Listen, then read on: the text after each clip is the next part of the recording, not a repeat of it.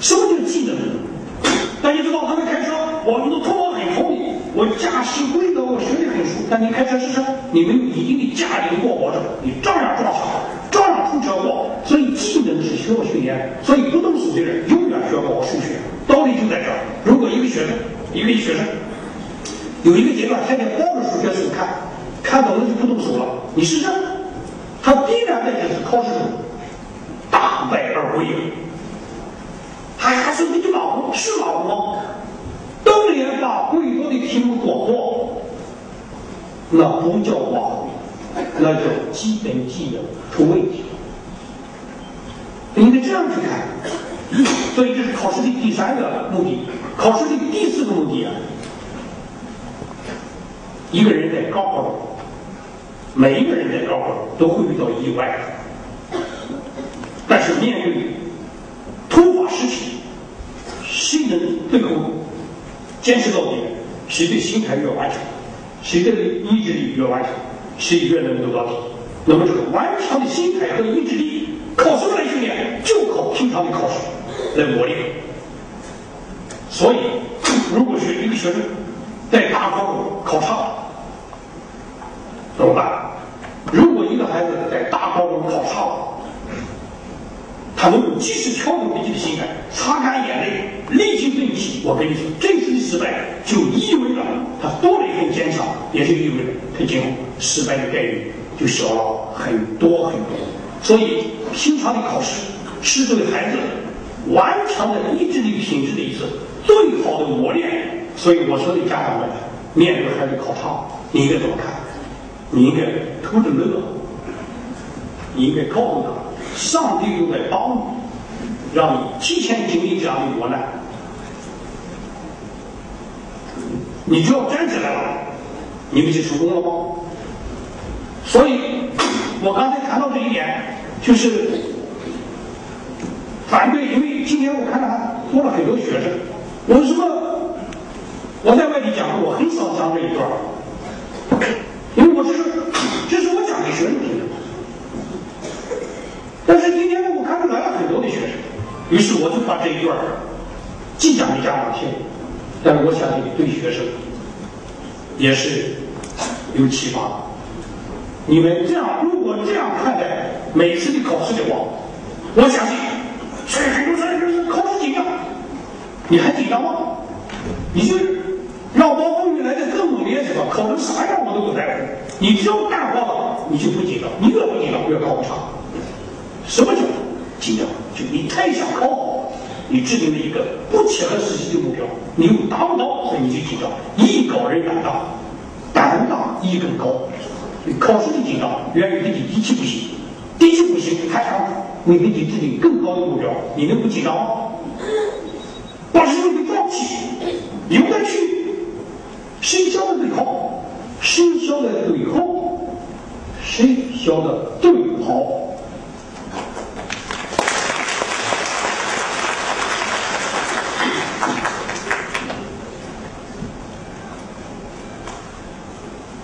那个时间关系啊，不能赶开讲。呃，我的时间已经不多了啊，还有半个小时。所以我把后边快速的有一遍。当一个学生反复遭遇失败的打击后，变成了差生，这是差生。怎么产生的？反复遭遇失败的打击，变成了差生。再让一个差生变好，其实很简单，就让一个学生反复享受到成功的喜悦。这个学生一定能够走出困境，走向成功的。这么多年，我就是用这样的方法，用这样的理念，帮助一个一个的学生走出困境，走向成功。我举两个例子啊，有一个初三的学生，就就这个人，那大约就是就是这个时候吧，再提前一点，提前一个月，有一个初三的女孩，家长千方百计找到我，我一看这个女孩，女孩长得很漂亮，但是一脸淡淡的忧愁。我就知道这个孩子初中两年半过得不痛快。他家长告诉我，孩子初一的时候，第一次考试考了个第一，厉害吧？结果第二次考了个第五，也正常。结果这个家长就跑到天上去问：“你怎么上午考了第一？你这个怎么才考了第五？你是不是有什么问题啊？”这次开始就不能正确对待了，把孩子搞的一定要想考好，证明自己还行，他压根就不行，考第一是偶然现象。结果越想考好越差，越想考好越差。结果考一次退一次，考一次退一次，到了初三，到了初三就这个时候，你说推到班里多少？推到班里三十名，已经推到班里三十名，孩子已经一点信心都没有。用用他妈的话说，我孩子已经站不起来了。王老师，你帮帮我。然后这时候我见到了孩子，我就问他，哎，我说你这次考试考了个在班里多少名？最近一次考，这是第三十名。我说这是你的水平吗？都不是我的水平。我说你觉得你正常水平应该在哪？他说我正常水平，我初一的时候第一次考的第一，我当然也是我们班前五名吧。我说是不是你考的考到三十名的时候，你也不相信这是？我不相信，你也相信你就是前五名的学生是吧？这是对。我不是家长们怎么看？我就知道这个孩子有问题，问题是相当严重。你说严重到什么程度？严重到孩子不不敢面对自己，不敢面对现实，他已经失去自我，失去方向。可问题在这儿。所以我就问他：哎，我是问你个问题，这次第三十名是别人替你考的吗？是我自己考的。我说你自己考的，你都不敢相信。这是假？我不相信。还是不相信？不是，我代表你回忆，这是你们班第二十八名的学生叫什么名？他说出个名字。我说你分析一下，这个二十八名的学生哪一科比你好？我说你今天认真分析啊！结果那个孩子口中念念有词，分析了一大圈啊，这个孩子哪科都不如他。我就想了想，我是一个好玩的事情发生了，一个个科都不如你的学生，人家竟然比你考得好，你以为是别人的问题吗？是你的问题，你肯定有问题，你把你的问题找出来了，我就能帮你。不是上班的想想问题啊，你在我旁边，怎么想了一会儿，告诉说王老师，是不是每次考试？都特别想考好，所以每次考试啊，我都备上一个响应爬书的包。所以每次考试提前好几天，我就紧张晚上睡不着觉。我说问题找对了，我说我帮你啊，我懂吗？我说还有多长时间期末考试？呃，还有一个月，就是就是我说一个月之前，还有一个月。我是这样，在一个月以后的考试，你考到你们班的二十八名。把那个个科都不如你的学生超了，行不行？你怎么怎么说？那语文老师他太轻松了。我说不清楚。你如果能考到二十八名，我就有办法让你在明年的中考进入你们班的前十名。我哪有啥办法？我是骗人。你说是这样，我就这样，是吧？哪步？哪步？第一了。到了寒假考完，那个孩子非常兴奋的给我打电话，说王老师，我太幸福了，我太激动了，哎呀，我成功了，我都不知道哪回事我问他是不是？说王老师，我这次期末考试，我超过了完成的任务，我这次考到我们班的二十五名，我成功了。然后继续问，王老师，我下一次考试我再提高几个名次？我说你下一次考试再提高两个名次，我就有办法让你明年中考进入你们班的前七名。哪有啥啥办法没有？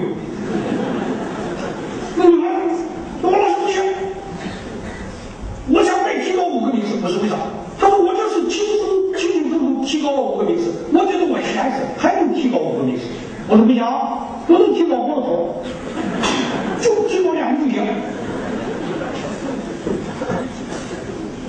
结果，那我告诉他，就这孩子的第二年的中考，就以他那个班第七名的身份考上了北京八中。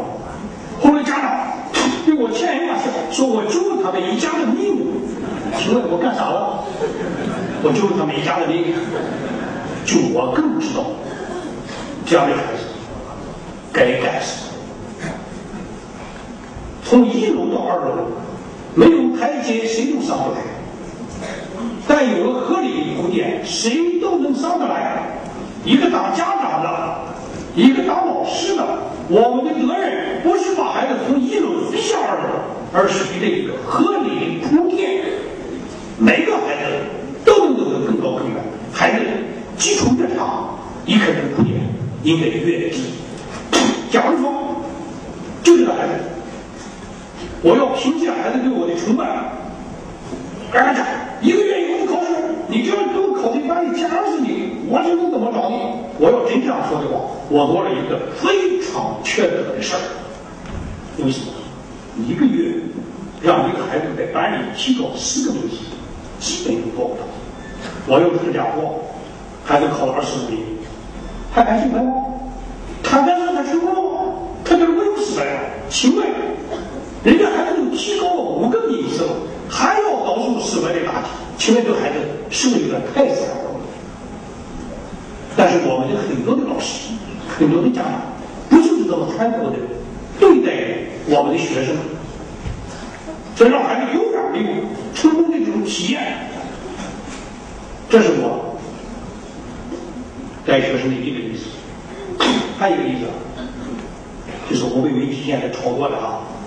我们说不是正常人，我有几大对过啊。刚才我说了一大对过，我还有一个对过，就是我把一个倒数第一的学生啊，这个通过一年送上了北京大学。这不是个，这不是虚的啊，就是发生在我这个班真实的一个学生，高二，高二考试作弊。被学校抓住，由于他播的课时太多，新账旧账一起算，多出了全体退学。孩子想不开，被家因为被家长都给一顿，孩子想不开，留下遗书离家出走。结果呢，经过了整个北京市的公安干警找了一晚上，终于在第二天的黎明时分，把这个孩子从死亡线上拽回来。拽回来以后，对学校震动很大，这个再也不敢全体退学了。这边全全出人命来了，但这个班这个孩子哪个班都不敢要，谁都不敢要。这个时候，校长找到我，你行的命令让我必须接受学生。于是第二天，孩子就到我这个班报到了。我跟你们讲啊，那个细节我不讲，时间关系。我给孩子看了一段话，我跟孩子第一次对话，在这客客气气的啊，但是中间有个主题，我是怎么说的？我说我们这个班现在已经建设的相当规范了，一个月都不会出现一次危机现象。我是考虑到你这个特殊情况，我说你到这个班，可不可以一个一周规范两次纪律？对，我看他很表态。我有一天嫌少，我说没事，有分不够，可以再追加。但有一点，只要你许诺了。你只要不突破你许诺的数，你在我的眼中就是一个好学生。结果这个学生非常感动的告诉说：“王老师，感谢你对我的理解，但是我也是正常人，凭什么人家能做到的事，我就做不到呢？”王老师，我取消这个优惠政策，我给别的学生一样严格要求自己。你看看本人多会做人。他对人家政策人就不要。哎，你可别信了。你要是这这个学生从此就不犯纪律了，那你班主任太天真了，那可能吗？结果不到一周就会办纪律，非常难过来到我跟前，说王老师，我是无可救药，我说没有指望。因为我已经往死里要求了，但我还是没办得起，我对自己都没信心，我都不想活了，学成这样。我怎么说？我说你过去在原来那个班，一周违反几次几？我至少违反十次纪律。我说你到了这个班一周，才违反了一次纪律。我说谁给你那么大的进步幅度？我说孩子，一个人成长的过程就是不断犯错误并改正错误的过程。所以你不要轻易的否定自己，但也不要轻易的原谅自己。照这样的进步幅度，你不出一个月，你就能变得很规范了。我相信你，这是如释重负，非常感动的地方。有什么人说你怎么不是人？你说了你不违反纪律，你怎么怎么了？你这个虚伪，你说是孩子的缺点吗？他一周违反十多次，你让他戛然而止，你是不违反？可能吗？学习上，进入高三第一次考试，进入文理班第一次参加大型考试了，第一次出来，我的天！这光是那个差，没想到他差到这个程度，比倒数第二总分差二百分。来，在我的家长和同学，你们见过有有识的学生？你们见过有这么有有识的学生吗？离倒数第二总分差二百分，就在这起点上，学生起步了。你们觉得还有希望吗？高三了，但我告诉你，我怎么转变？到了十月，十月份的月考，这不是第二次考试了？十月份的月考，这就要考试了，赶好考试，就等着考试。这小子给我打电话，跟我说昨天晚上又是头疼又是发烧，就不能参加考试了。一个孩子不敢参加考试。我心里咯噔一下，我一想，你说一个孩子连考试的勇气都没有了的话，他怎么可能成功？你班主任这时候你还想什么？什么也不用想，你有本事，你让这个学生清清楚楚参加考试，那是你班主任的水平。我就跟学生讲，我说你别看我不大意识，我还就会治这个病。你来吧，保证就没病。结果在我强大的心理吹弹下，这个学生还是来到了我的办公室。好在这还没考试呢，还自然发出一副痛苦不堪的表情，啊，让我可怜他。他说：“他昨天晚上去了五趟卫生间呀，浑身发烧，浑身冒虚汗。王老师，求求你可怜可怜我吧。”我看完学生的表演以后，我就问他一句话：“哎，我就问你个问题，假如你这次参加考试的话，是不是一定还考倒数第一？”他毫不犹豫地说：“是。”那我说我就奇了怪了，既然你怎么考都要考倒数第一的，那你还担心啥？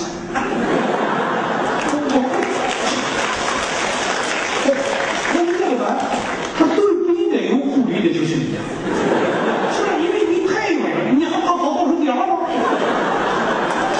我说，我说我告诉你啊，就你这个，就你这个学习基础看，你这是要考倒数第一的话，咱全班同学心理上都不平衡。我说咱不为别的，就为了让全班同学心理平衡，咱这次也得考倒数第一啊。我说不过啊，我说我看你这次这一个月学的还是挺投入的。我估计，假如你这次参加考试，一定能够比倒数第二的差距能缩小一点，哪怕缩小一点，我们全体同学和老师都会高度认可你的。我说这点你能做到，这想说老师，这点我能做到。那时候我考考试吗？老师，我考试了啊！你看也没病，清清楚楚为了倒数第一去参加考试了。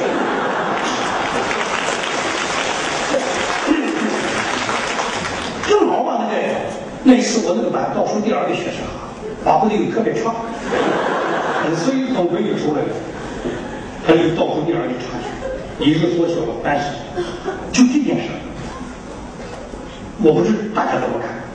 那家长他家长过来就跟我讲，被家长骂一遍，就说：“家长，你怎么又考倒数第一？你怎么成了倒数第一的专业户了？”家长这样讲。可是你们这个家长。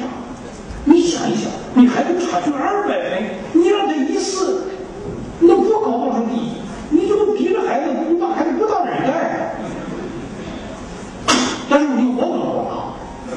我在一边考公结束，我就不要命的表扬这个学生。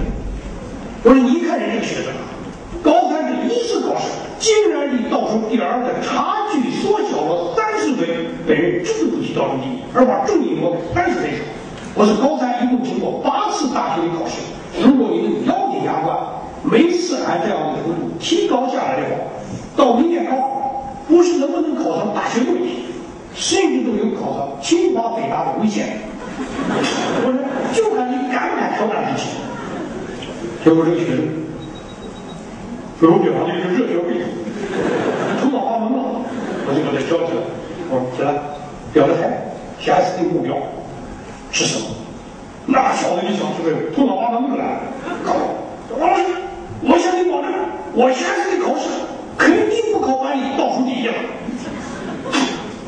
把我吓得老半天没有发过去。为什么？目标太高。这个孩子啊，高不来。一个学生，不是很多家长问我，怎么培养他有的学习？我告诉你，请给他三四成功，他的信心就恢复了。还有恢复自信心的学生，排山倒海，摧枯拉朽，请给他三次成功的理由。我的孩子，这学生已经成功一次，我不管别的怎么看，在我看已经成功一次。我希望再有两次成功，因为这个孩子已经不能再经历失败了。结果这个小子，我下次肯定不考倒数第一，就因为这个，一个月以后的考试，他至少提高一百七十分。对任何一个学生都是不可能的，我怕这孩子达不到啊！哎呦，觉得经历失败了。但是这小子大庭广众之下口出狂言，收不回来了。我一想这咋办？我司马当活法一，我继续往死里催他。我说我告诉你，说谎可是一个人的品德问题。我说你一个男子汉大丈夫，一言既出，驷马难追。不为别的，就为了对你的品德，也要对全班同学的郑重承诺负责任。我说全班同学给他掌声，鼓励完成他的进步残酷的目标。叫到全班同学掌声雷动，这个学生热泪盈眶的坐下。大家想想，看书再说别的，什么也不能再说。你想想孩子他能不学吗？所以现在有些家长，任何时候都喋喋不休。还谆谆教诲，不是那样的。特别是现在有些女家长，他这个人天天在孩子面前唠叨，但是可悲的是，他越唠叨的家长，他越不觉得自己是唠叨，这是要命的事儿。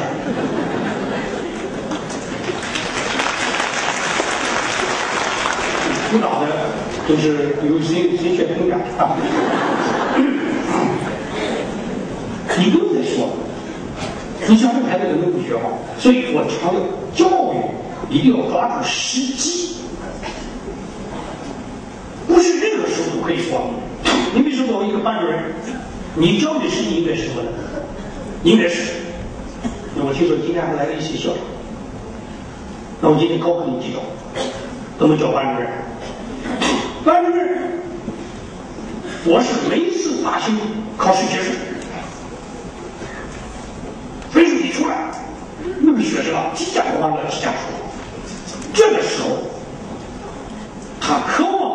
人的几句指点，他会立即以语进行用中，他会立即消除迷雾，进入到非法意识的状态。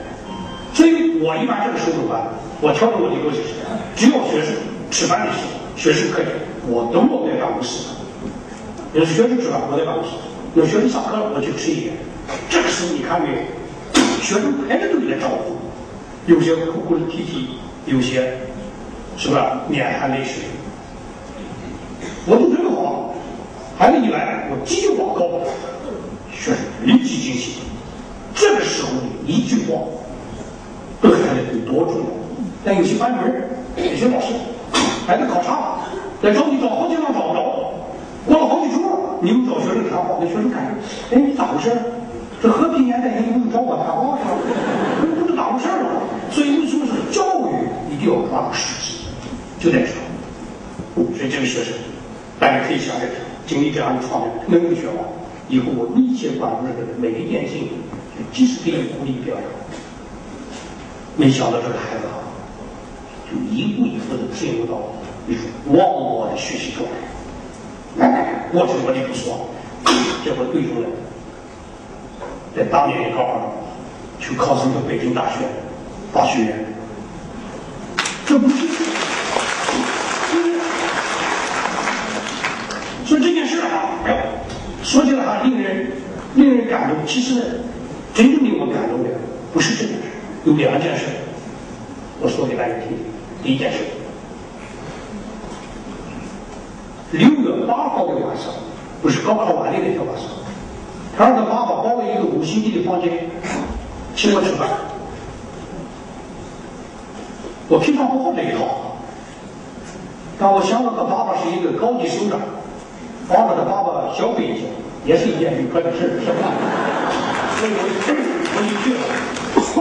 结果这个孩子给我讲说：“王老师，为什么今天安排这个活动？因为高考成绩出来，我要分很高，还请老师吧，还真是贵子。我要分很低，我要请老师，你肯定也得不来。所以，他说王老师，我就想利用今天这个机会向你表白啊！我在你这个班这一年的经历，都可以改变我的一生。”因为我有了在你这个班这一年的经历，我可以自信的应对生活道路上的任何挫折和困难。赵老师，我向你表态，我今年要能考上北大，我就说；考上北大，我重新努力。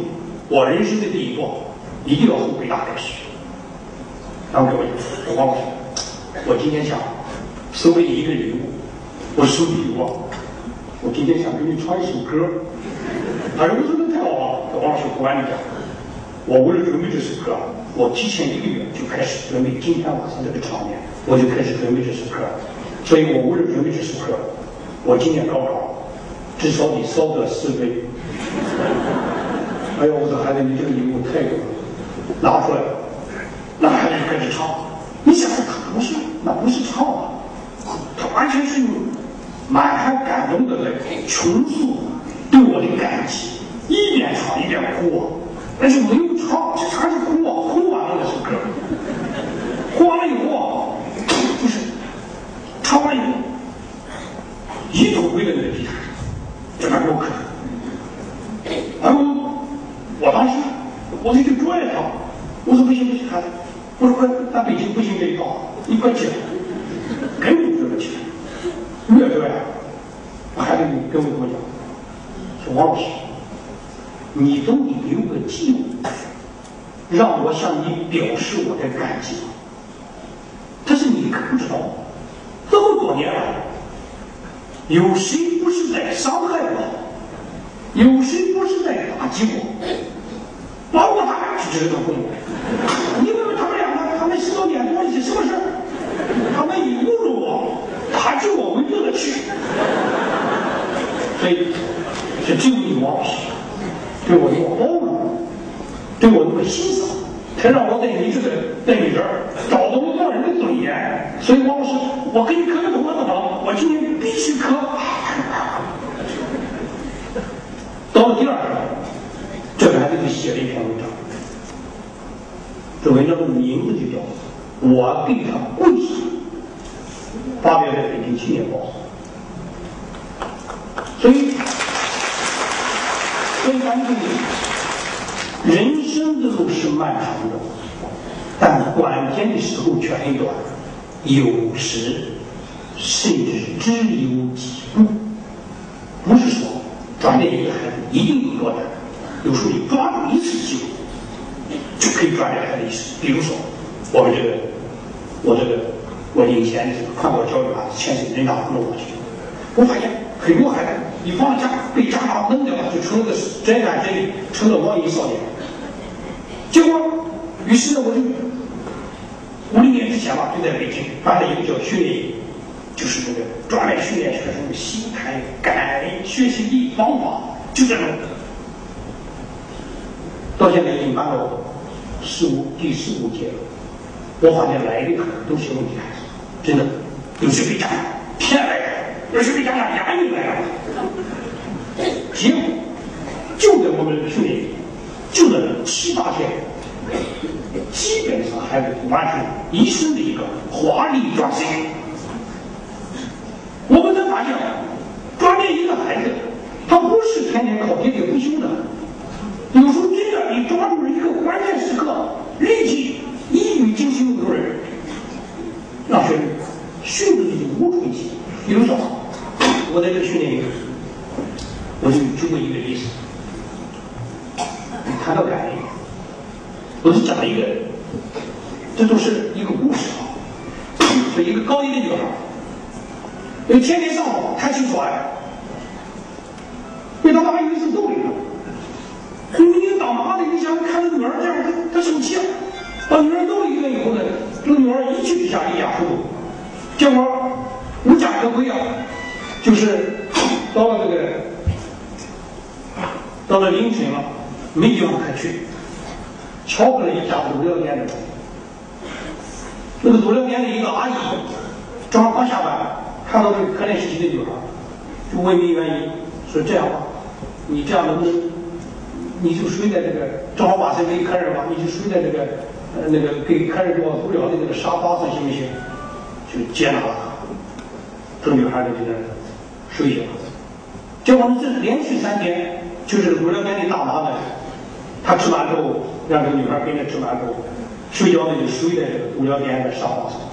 这个女孩到了第三天的时候，就感觉到这个足疗店的大妈对我太好，就跪在地下，就说你简直就是就是我的干妈啊，就说比我妈还好。这个足疗店的大妈跟他说了一句话。说孩子，你在我这待了三天，我让你睡的只是一个足疗店的沙发，我也没有单独给你安排出来。你吃的吧，我吃啥你也吃啥，你都回去了，你要感激我的恩。你有没有想过，你妈从小把你拉扯这么大，她从一个姑娘变成了一个家庭妇女，她从一个。是个美丽少女，变成了一个白发斑斑的一个中年妇女。你有没有感觉到，她把你养这么大，她付出了多少？说我给你几个馒头，你就跪下给我叫爸。那么你真正的妈妈为你付出了这么多，你有没有感激过？还是这个女孩啊就突然醒悟了，真的，她突然感觉到，是的呀，所以。连夜回到家，就在他妈面前就开始唱，因为他他终于感觉到一种人心的回归，他知道自己该做错了什么，他知道自己该做啥，所以这个女孩后来就非常好，她写了一篇文章，就是回忆她人生的转折，就是从那个走了店的大妈开始的，所以教育要抓住时机。那么今天这个这个时间关系哈，呃，我本来是，我本来今天我来的主要目的是啥呢？因为我是一个，哎，我是一个一直在浙北一线教学的，所以现在北京不知道，呃有一个神秘传说，我高考之前跟一个学生面对面的辅导一次，高考至少多了二十岁，到目前还真还没有一个学生达不到这样的效果。所以我本来今天吧，我的啊，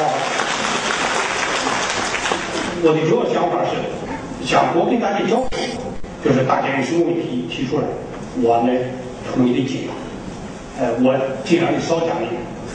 说没想到看到你们这么热情，你看这都拉子都多满，那个我突然这一感动啊，就光想我讲点啊，不行，我得打住了。下面啊。我的我来解答大家的问题，你们什么问题都可以提出来，因为我在教育一线，什么样的问题我都知道该怎么解决，好不好？现在咱们来个互动啊，呃，谁有问题？还有那那个还还需要话筒吗？还有那个有学，还有您的声音可以。可以哈。啊，这个这个我知道，我小时候一个体会。中小城市，安静的、宁静的小城市，学生反而能出秀才，所以说常州市经常出秀才。但是我想问一下，在现在的二十一世纪这么一个喧闹的环境当中，像这样的中小城市，还能够成为出秀才的小城市吗？还是说全中国都是一样的？那请大家问题，谢谢。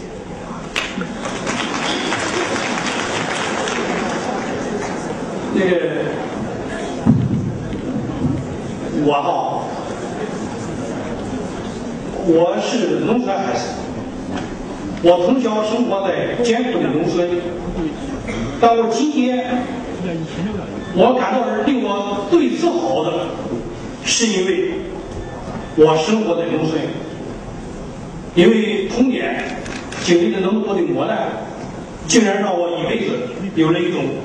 珍爱生活，珍爱友友情啊，珍惜生命的这么一种感悟。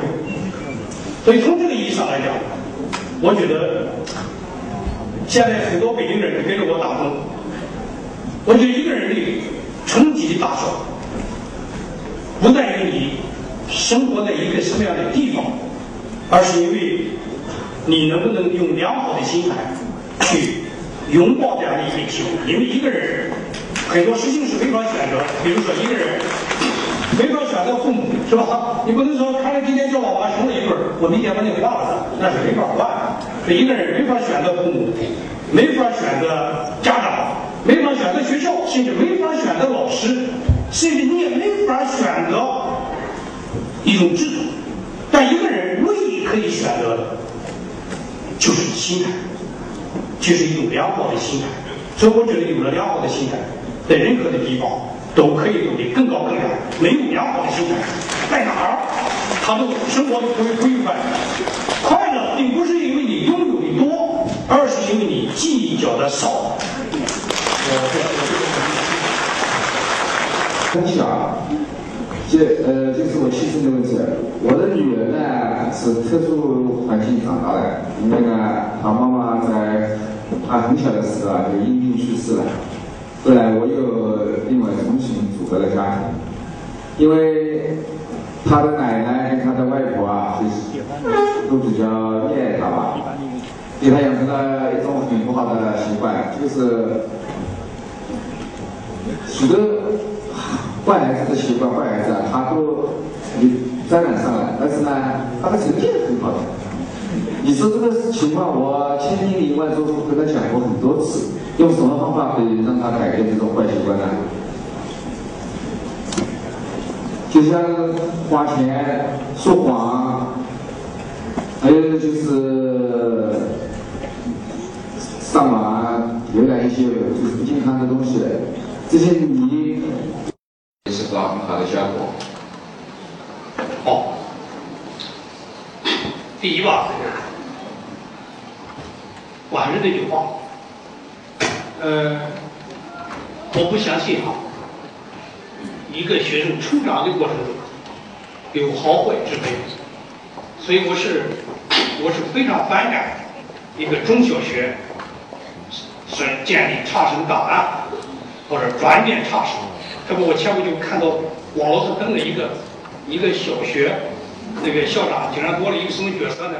差的学生带点绿领巾啊，好的学生带点红领巾。我听着，我当时看到这个事儿，我都想把那个校长把他杀了。我觉得他真的不会做人，他他怎么可能做教育工作？因为就是说，一个一个一个青少年，他成长的过程，他偶尔可能有一个阶段处在人生的低迷的状态，那么你就给他关一个差生，差生在旁，还让他戴个绿领巾，让他在全校面前展示。你像这个孩子，从此在心理上也就受到很大的冲击。所以我不以为。一个成长中的孩子会是个坏孩子，你首先不要用这样的观念去看他，这是一点。另外，如果你孩子身上有一些让你看不惯的习惯、看不惯的行为，一方面可能是两代人之间的代沟，不一定是孩子一定是错的。第二，如果他真的是有些不良的，你以为他有些不良的问题啊？可能是因为问题孩子出的问题家庭，可能因为就你刚才说的，我们他从小这个教育环境有可能这个造造成了这些问题，所以呢，不应该去怨孩子，我们如果这样换位思考的话，比如说你你刚才说到孩子喜欢上网，那我可以说这一代人没有一个不上网，但是只有别是瘾，别上瘾。上网和网瘾是两个完全不同的概念。家长不要以为孩子一旦想上网就瘾，他是网瘾就感觉是吧？谈红色变就就大逆不道，不是这样。二十一世纪是网络的世纪，不懂网络的人，他肯定是落伍的。那我们孩子适当接触一点网络的知识，包括学了一周了，回家上网上玩玩游戏，看个动漫，这是他的天性。结果你家长就跟塌了天一样，反而这样对孩子是不公平的。所以这样学会换位思考，可能当我们用欣赏的眼光去看待孩子的时候，我们孩子可能就变得越来越好。我这儿哈做过几个实验，这是别人做实验，呃，告诉我的，呃，好像我也比较相信。这么一个事情啊，很简单，大家可以做一下啊。我弄两个苹果，一个放在阳台上，一个放在厨房里边。你对着阳台的那个苹果，天天唱颂歌，哎，你太漂亮了，你太美了。对着厨房那个苹果，天天骂，你这个丑八怪，你看你给我死掉，还不给我烂掉。结果几天之后，你会发现啊，厨房那个苹果就是烂掉，阳台那个苹果呢，好好的啊。哎，忽然发现是不是因为厨房的污染环境环境污染比较厉害，就换一个，结果又长两个苹果，一个放到厨房，一个放到阳台。天天盯着厨房的苹果唱颂歌啊，说他们；天天盯着阳台的苹果是个丑八怪，怪烂的。结果不久之后，阳台上烂掉了，厨房的苹果好好的，真的是这样。所以我说这个意思啊，苹果既然如此，何况人工？所以要天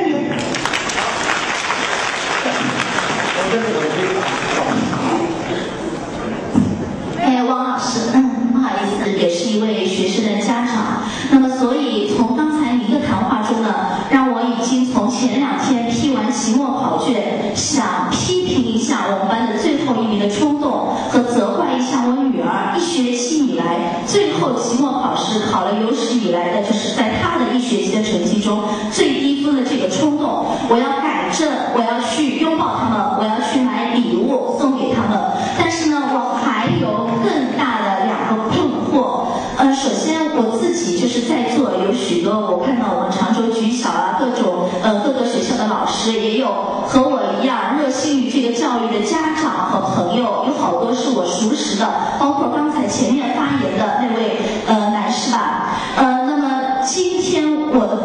就是。我从事的是小学教育，那从您今天的这个讲座中，我们更多的看到了，其实是一种心理战术。家长在这孩子整个学习过程中，如何利用较好的心理战术去鼓励、去培养孩子？那其实现在在我们小学中，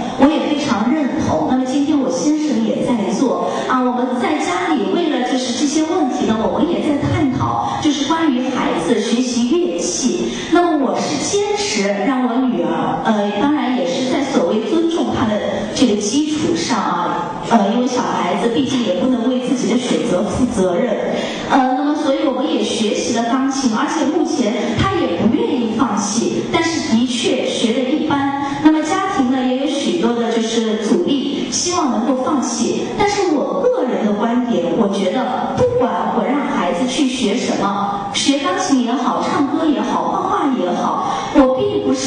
是像您所说的，就是呃宁断一指不伤十尺，我只是想广博的去增加一些他的文化的素养，为他今后人生的成长去奠基。我不知道，就是您说的那个宁伤一尺啊，宁断一指不伤十尺，这个方法我也认可。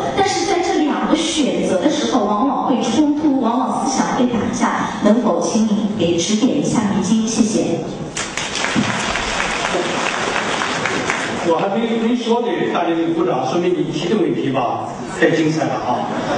呃，就第一个问题啊，我就读一段文章，呃，就是我写的这个《英才是怎样造就的》这本书。我知道在常州好像卖到八八万多册，省新华书店告诉我说这本书在常州吧卖到八万多册，可见常州人民读书的习惯啊，真的是挺令我感动的。那么我不妨我读一段啊。我读这么这一段一个家长怎么和老师配合的，让孩子成功的故事。母亲第一次参加家长会，幼儿园的老师说：“你的儿子有多动症，在板凳上都坐不了三分钟，你最好带他去医院查一查。”回家的路上，儿子问母亲：“老师都说了些什么？”他鼻子一酸，差点流下泪来。因为全班三十位小朋友，唯有他表现最差，唯有对他，老师表现出不屑。然而，他还是告诉他的儿子，老师表扬不了。说宝宝原来在板凳上都坐不了一分钟，现在都能坐三分钟了。其他的妈妈都非常羡慕妈妈，因为全班只有宝宝进步了。那天晚上，他儿子破天荒吃了两碗米饭。并且没让他喂。儿子上小学了，家长会上，老师说，全班五十名同学，这次数学考试，你儿子排在第四十名，我们怀疑他智力上有些障碍，你最好能带他去医院查一查。回去的路上，母亲流下了泪。然而，当他回到家里，却对坐在桌前的儿子说：“老师对你充满信心。”他说：“你并不是笨孩子，只要我们细心些，会超过你的同桌。这是你的同桌排在第二十一名。”说这话时，他发现儿子暗淡的眼神已是充满了光，沮丧的脸也一下子舒展开来。他甚至发现儿子温顺的让他吃惊，好像长大了许多。第二天上学时，去的比平时都要早。儿子上了初中，又一次家长会，他坐在儿子的座位上，等着老师点他儿子的名字。因为每次家长会，他儿子的名字在差生的行列里都是被点到。然而这次呢，这出乎他的意料，直到结束都没听到，他有些不习惯。临别去问老师，老师告诉他，俺的儿子现在的成绩考重点高中，有点危险。他怀着惊喜的心情走出校门。此时，他发现儿子在等他。路上，他扶着儿子的肩膀，心里有一种说不出的甜蜜。他告诉儿子：“班主任对你非常满意。他说了，只要你努力，很有希望考上重点高中。高中毕业了，第一批大学录取通知书下达时，学校打电话。”让他儿子到学校去一趟，他有一种预感，他儿子被清华录取，因为在报考时，他跟儿子说过，他相信他能考取这所大学。他儿子从学校回来，把一封印有清华大学招生办公室的特快专递交到他的手里，突然转身跑到自己的房间里大哭起来，边哭边说：“妈妈，我知道我不是个聪明的孩子。”可是这个世界上只有你能欣赏我。这时，他悲喜交加，再也按捺不住十几年来凝聚在心中的泪水，任它打在手中的信封上。我读完这篇文章，我想告诉这位同行：教育不是灌满，而是点燃。如果一个家长，我们没法改变老师，因为确实有一批老师，有一批不具备职业素养的人混进了教师队伍，这是一个没法改变的现实。但你看看这个家长，当遇到这种不负责任的老师的时候，这个妈妈用她智慧的爱，一丝一丝保护了孩子的幼小的心灵不受伤害，不受摧残。于是。妈妈点出了孩子心目中的精神的支柱，所以妈妈，孩子考大学之前，妈妈跟你讲，孩子，我相信你能考取这所大学，孩子就能考上。现在的妈妈到了社会上，你说孩子向东，他就向西走，他跟你对立，你以为还是孩子的原因吗？是家长的原因。我们从这个母亲的身上，应该知道我们怎么能智慧的做家家长。我告诉我这个同行，对其实德性其道，一个小学生，他对老师的崇拜是发自内心的。如果一个老师通过自己高尚的修养和渊博的才华，让你讲课征服了学生的时候，可以说你的一句话都会影响到学生的一生。所以，教师要想提高你的教育水平，我个人感觉，他是从自身博大的胸怀、广博的知识和教学的技艺上多加以提高。再面对同样的学生，你的成功率会更高。啊，这是我是第一个问题的回答。第二个问题呢，就是你说你的孩子，你的孩子现在上小学，首先你给他报各种班，你得考虑一个前提。因为小学生要解决三大问题：第一，广泛阅读兴趣的培养；第二，阳光个性的养成；第三个，良好思维的开发。这是一个小学生必须解决的一个核心竞争力。如果没有这三个核心竞争力，这个孩子将来不能走得更高更远。围绕着这样的一个核心，你得考虑一下你现在安排的一些事情是否与这三个核心相冲突。我就知道你注意建议。另外，你孩子现在学钢琴，他如果不太感兴趣，我以为没必要再学。但是学了钢琴，孩子将来学声乐，学这个乐器，他叫钢琴是乐器之王。学了一段钢琴，他对音乐打下了一个坚实的基础。他将来专攻哪一项，这个基础很重要。所以你并没有白费，也没有走弯路。但是你说，我现在给孩子还报了各种班，你再往前走一步。你就知道，你必须学会选，必须学会割舍，以及别的只能当为兴趣，突出一下作为特长。这样的话，孩子兴趣也培养，特长也突出了，而且他活得很轻松。这是我的建议。啊，在一个孩子刚刚上小学，怎么设计都来得及。啊，今天希望我这段讲话能对你有所帮助。好，谢谢。王老师你好嗯，我是一个你刚刚批评过的，在任何时候都会对自己的孩子喋喋不休的教育的妈妈，很不好意思。我呢总觉得，虽然自己的孩子已经读高一，而且他现在在省长中学习，应该各方面状态都还不错，但是我觉得我家里的教育气氛老是搞不好。嗯，其实我觉得我们。在成长的过程当中啊，也是在不断的学习，也身边有很多好多的势力在教育自己的呃孩子，说应该怎么怎么样，那孩子老是听不进去，听不进去呢，可能也是我太急，那有时更多的就是孩子他打不开自己的心门一样，总觉得孩子很皮，你讲什么东西，他哦哦，但是就是呃做不好。我非常非常请教王老师，我怎么样才能让我改变自己在家庭中跟孩子交流的方式，不要让自己弄巧成拙？我要问你一个问题：你孩子上现在是上几年级？上高一。哦，上高一啊。啊。这个首先吧，高一的孩子已经度过了危险的青春期，呃，基本进入高一以后，这个。就应该是比较放心，真的，就是孩子最快感的时候就是初二这个阶段，因为他这个青春期对集中爆发的时候，一旦过了这个青春期，进了高一了，情况应该就不会很担心，这是一点。至于说你家长怎么学会跟孩子交流，首先你要明确一点，你说啥孩子不以为然，这个原因肯定不在孩子身上，肯定在家长的身上。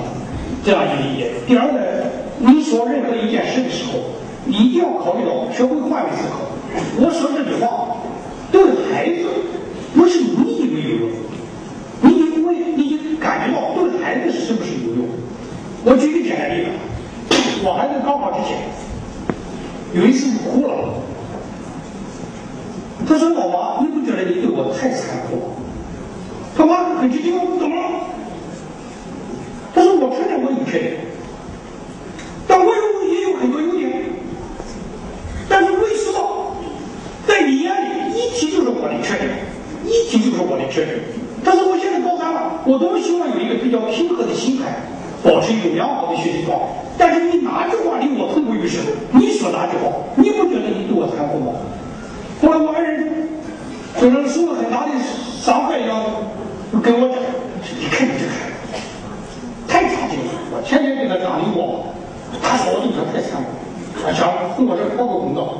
我跟你讲，我说你就有点残酷。他说你也这样以为？我说你啊，你去说话，你无形之中就伤害了。这我哪句话？伤害孩子，那这智商低，这没办法，人听不出来呀。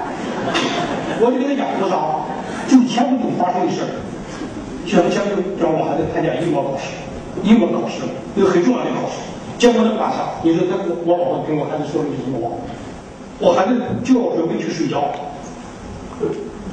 我爱人跟他们讲，乖乖，明天就考试了，抓紧睡觉啊！我说你说过这句话没有？他说我说过，我说这句话是很缺德。对这句话怎么觉得了？我说你想想，孩子明天就要考试了，他不需要一个平和的心态。他好不容易通过学习，把自己的心态平和的差不多了，他准备去睡觉的时候，你一句话，快快快，明天考试了啊！你抓紧睡觉，不起考试这件事来。请问这句话，你着急我相信，但是对孩子有万分之一的好处没有？我如果对孩子没有万分之一的好处，你还要说？难道你不是残酷吗？难道你不是自私吗？我还我老婆讲，那就你怎么说？你看这这个这啥这上百个，你看，我说就你怎么说？我是这样休息的，我是孩子高考前这一段，你能不能憋着？你不要谈跟孩子谈论与学习有关的任何问题，你只做好你的后勤服务。你如果觉得孩子儿子不对劲了，你跟我悄悄的讲。由我跟孩子对话，这样行不行？他说行，你看还真就憋着，因为我孩子还真憋着。结果呢，我孩子二模考试的时候，我老婆就看我，那一次我看你怎么讲。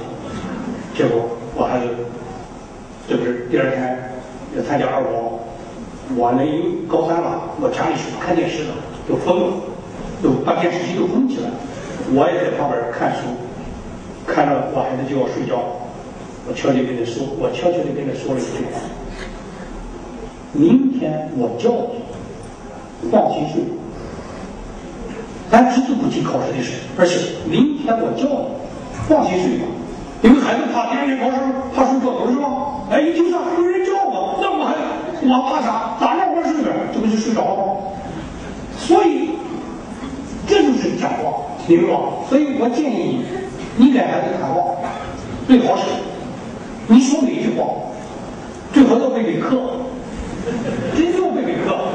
你最好是三十然后说，然后你可以我说出来这句话，孩子听到，只要是对他有用的，你可以说；只要对他没用的，坚决憋着。这样对孩子就是一种保护。所以我那个，我去年，去年的六月六号，六月六号的晚上。那个我发一个录像，你们看一下啊？那个因为光听我的讲也没劲啊，我发一个录像，大家看一下那个我在中央电视台在高考前夜，我我给这个我讲了一段话。所有的家长呢，基本上都把角色给扮演差扮演反了，就是家长最大的作用就是尽其所能。帮助孩子减减压，嗯，但是现在大部分家长呢喊着减轻压力的口号，实际。其实是做着给学生加压的这样的动作。因为孩子高考，嗯，家长肯定很着急，对，但是呢，你给孩子表现的应该是你很很洒脱，嗯，很淡然，而且还得很尊重孩子的选择，嗯，哎，但是家长真的是需要备课吗？我一备课，大家觉得难度挺高的，对呀。我多年送学生高考，包括我自己陪着孩子高考，我的感觉是。家长真的需要备课，比如说，你就设想，其实不是多难哈，你就准备三个话题，就是，比如说你孩子，你就设想，我孩子从考场上出来，一脸的阳光灿烂，嗯，哎，这个时候分明是发挥的特别好，嗯，这个时候，你要该说什么呢说什么话？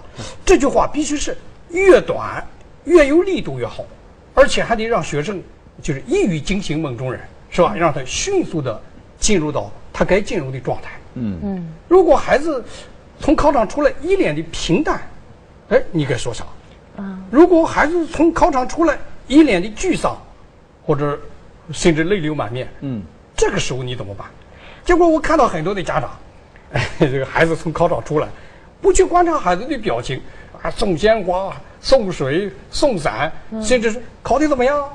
一看孩子闷闷不乐，还没事儿哈，没事儿啊。再说没事儿还没事儿，你说了几十个没事儿，他真的没事儿吗？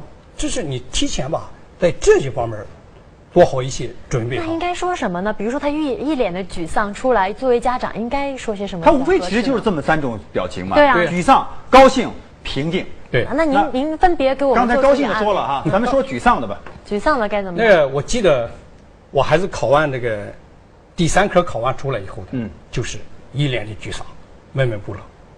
然后呢，我等了一会儿哈，嗯得让他慢慢的享受一会儿。嗯，我就告诉他，我是高考四科，正常情况呢，有两科发挥的好一点，嗯，有两科发挥的差一点，加起来还是你的实际水平。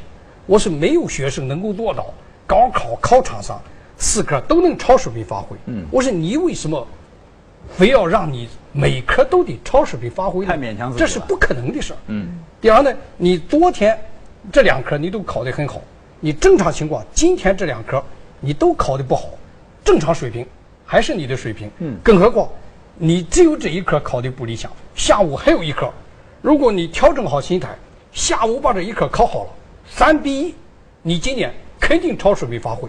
就是当年您和自己的女儿说这番话的时候，她这个整个情绪调整的状态怎么样？您感觉她她立即就走出误区了。嗯，我特别我最后一句话，为什么在高考平常都不能做到的事儿，为什么逼着自己在高考的考场上一定做到？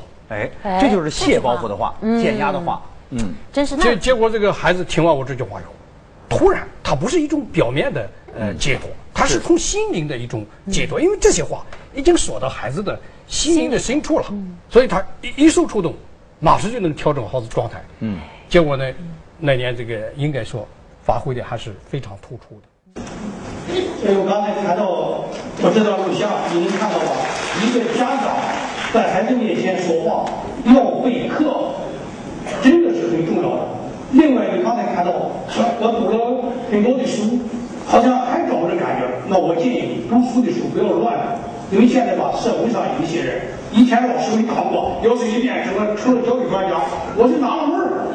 一点学没教过的人，你怎么能成为教育专家？就像我们，我们要开车，我找了一个不懂开车的人，坐在我旁边给我指指点点，你敢叫他坐在你旁边吗？所以从这个意义上来讲，我可以自信的讲，我是来自教育第一线的，待了三十多年的一个老师，我不是专家。什么叫专家？用大家都不懂的语言，把大家都不懂的道理忽悠一遍，那叫专家啊。把别人忽悠就别人闲话集体给忽悠忽悠糊涂了，这是。所以我是一个老师，我相信我给你们的建议，肯定不会对你们是负面的。另外，如果你真的想看书，我建议你看我写的书。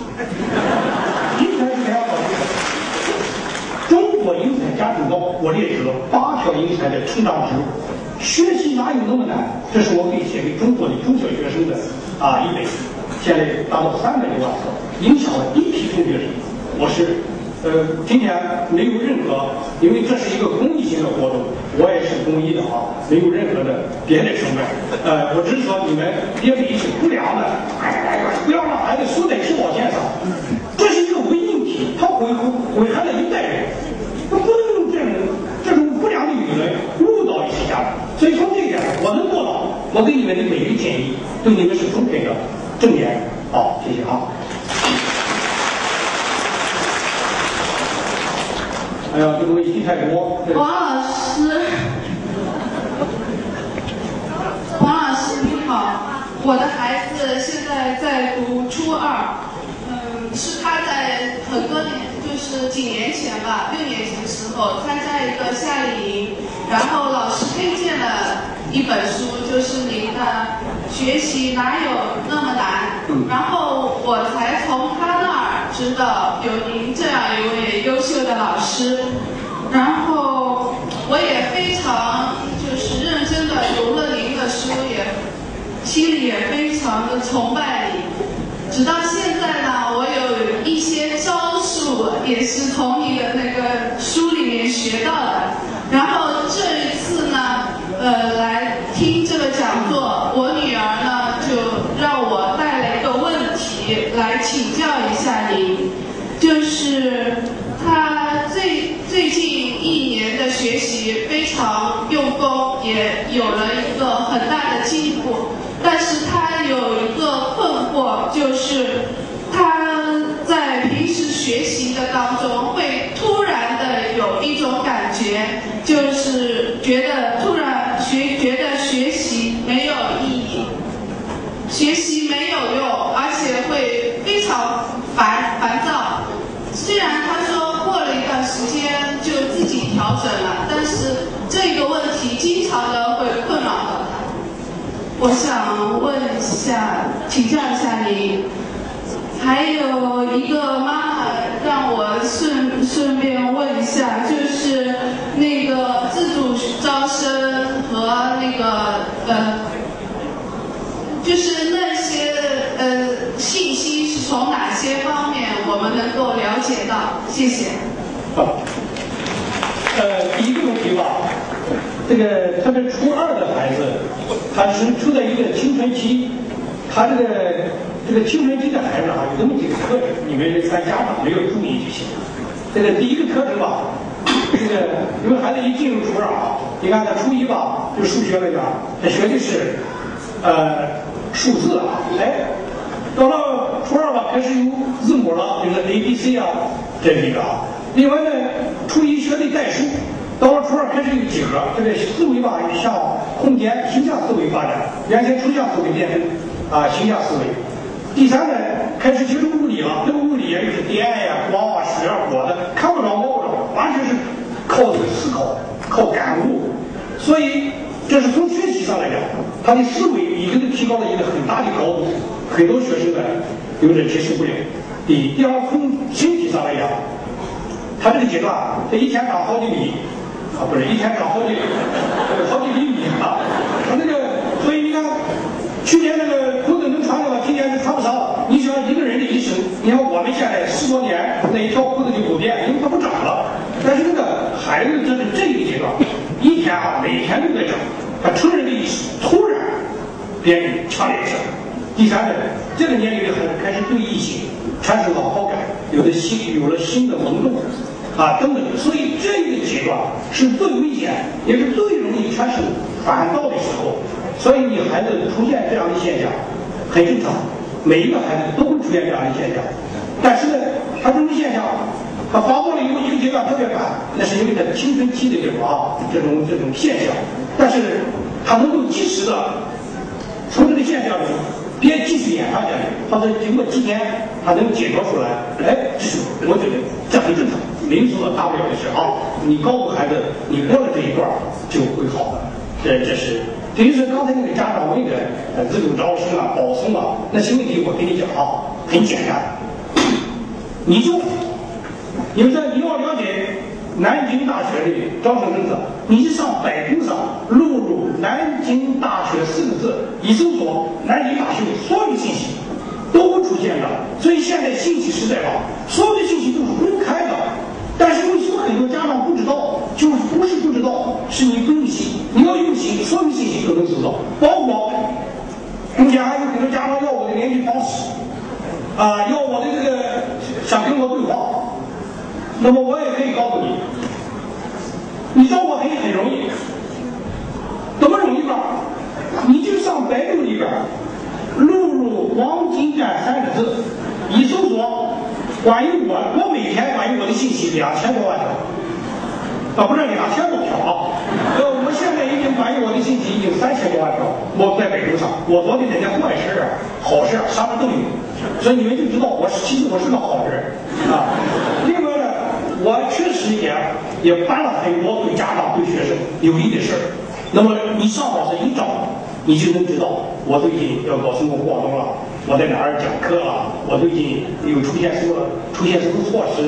而且我的博客、信箱我都免费的，我每天都要在我的博客、信箱里边待两三个小时，我要跟家长们进行互动的啊！所以，呃，我就告诉你要学会用这个网络的手段接触到你想得到的任何信息啊！这个问题回答到这儿，好吧？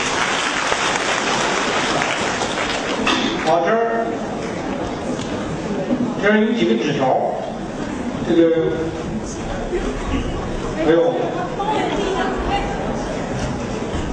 那我就，要不先下面，啊，谢谢，那个你你来说一下，啊，那这样行不行？哎呀，这常州的老乡，这个太太热情了，这。这这这这咋能要不这样啊？这些问题吧，我解答起来确实也很困难，但是可能对你们你们觉得很困惑，但是因为我呢年年教高三的孩子，年年跟家长打交道，我解决这些问题真的不难。这样行不行？今天确实这个那个没时间，你们这些问题我能不能我带过去？啊，我给那个教育局的那个培训，就是教育这个教育中心是吧？那个我们我来到这个常州啊，这是第第二次。那么这次来呢，我来参加这个公开课，据说是因为你们中很多人推荐我，好像我排在第一，我就被抓过来了哈。那么来以后呢，我跟那个莫主任一了解，我发现。这个常州市教育局啊，刚才跟那个丁局长是吧？我跟那个丁局长做了一个简单的交流。我觉得丁局长这个人啊，他就应该当局长。我还应该向他提拔一下，给他当厅长。哎，我发现他不用讲，他是这样的。我们现在孩子的教育绝不是一个单纯学校的事，他有很多的家长，因为家长们现在就一个都是子女，六个大人围着一个孩子，这个家庭对孩子的影响也很大。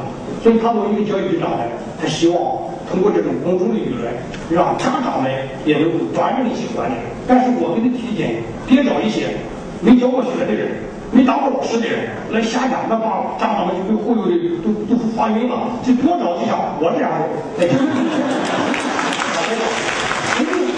咱们观念都能统一起来。